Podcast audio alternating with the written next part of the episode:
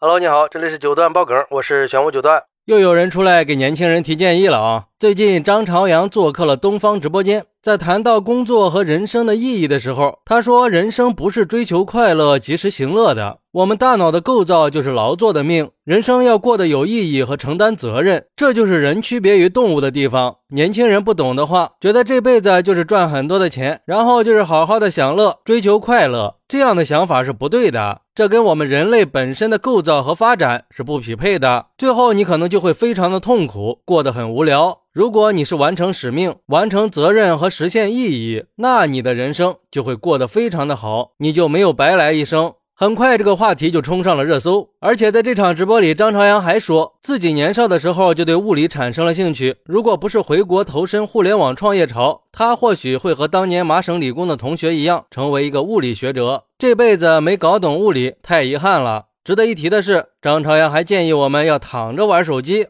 因为如果一直低着头看，会支撑着沉重的脑袋，让脖子长时间的充血，形成筋结，会导致颈椎问题。最好的看手机方法是躺着看，把支架放在胸前，让头部不承重，手臂和手机分开，这样可以减少颈椎问题。这个你还真敢说呀？很多医学专家认为，颈椎在躺着看手机的时候受到的伤害也是特别大的。而对于张朝阳的这些说法，有网友就说了：“真是站着说话不腰疼呀！”作为他这样的人来说，站在道德的制高点上去教育那些每天还在为物质奔波的年轻人，简直是可笑之极。如果说你把你的钱都给我们，那我们就可以不用追求赚钱了，然后我们再坐下来聊聊人生意义。所以说，如果有富豪跟你说你要努力工作，而不是追求快乐，直接给他个大嘴巴子，那就是脑子有包。还有网友说，其实吧，我一直都很佩服张总的。但是张总说这个话，就是饱汉子不知饿汉子饥了。这个世界上最恶毒的行为之一，就是资本家劝普通人去吃苦。作为一个庸俗的人，我只会建议贫穷的年轻朋友们认真的搞钱。钱多了以后，你现在的很多烦恼真的都会迎刃而解的，很多烦恼就不再是烦恼了。张总的财富虽然没有杭州马和大东子那么多，但是也不少了，反正都是花不完的。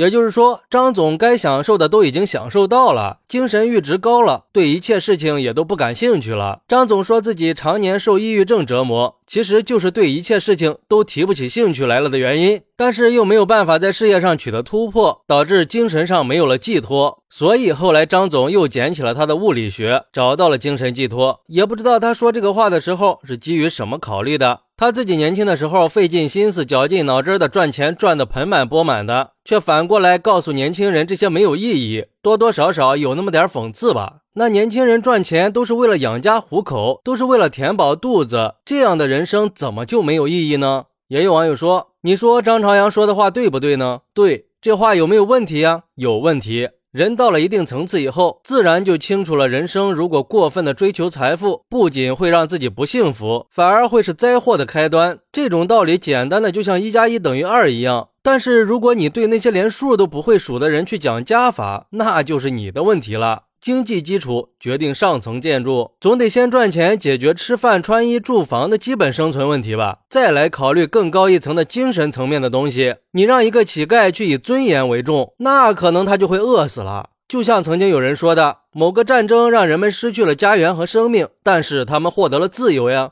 我也是个普通人，我觉得有钱人和没钱人都会有不同的烦恼。那可能我就是个咸鱼，就不喜欢攀比，但是我挺快乐的，所以活好自己就行了。其实我觉得张朝阳说的这个话本身他就是矛盾的。我觉得年轻人要赚钱，要养家糊口，这本身就是在劳作，在创造价值和承担责任的过程。追求快乐的本身，它也就是一个人生目标呀。这个目标反而形成了一股动力，让年轻人通过赚钱的方式和在创造价值的过程中，自然而然的就会承担相应的责任。那追求使命、承担责任、完成人生意义，可能确实会是每个人的最终追求，但是前提是日常生活已经得到了一定的保障了。我想，大多数人都不会选择宁愿饿死也要去追求自我实现吧？就像马斯洛需求层次理论说的那样，人类的需求可以分成五层，最底层就是生理需求，也就是衣食住行；再往上就是安全需求，也就是工作保障。第三需求是社交需求，第四是尊重需求，最后才是自我实现。而且这些需求也不是上下级关系，也就是说，我们可以同时面对多个需求。应该没有人对前面四个没有任何需求，一心只想着追求自我实现吧？只是我们现在拥有的不一样，需求也就不一样了。所以说，自己的人生该怎么选择，不用别人来决定。生活本来就是有忙有闲，有苦有乐的。我们每个人都应该去谱写自己的人生，做自己喜欢的事儿，做自己该做的事儿，这就是在完成使命，就是成功的人生。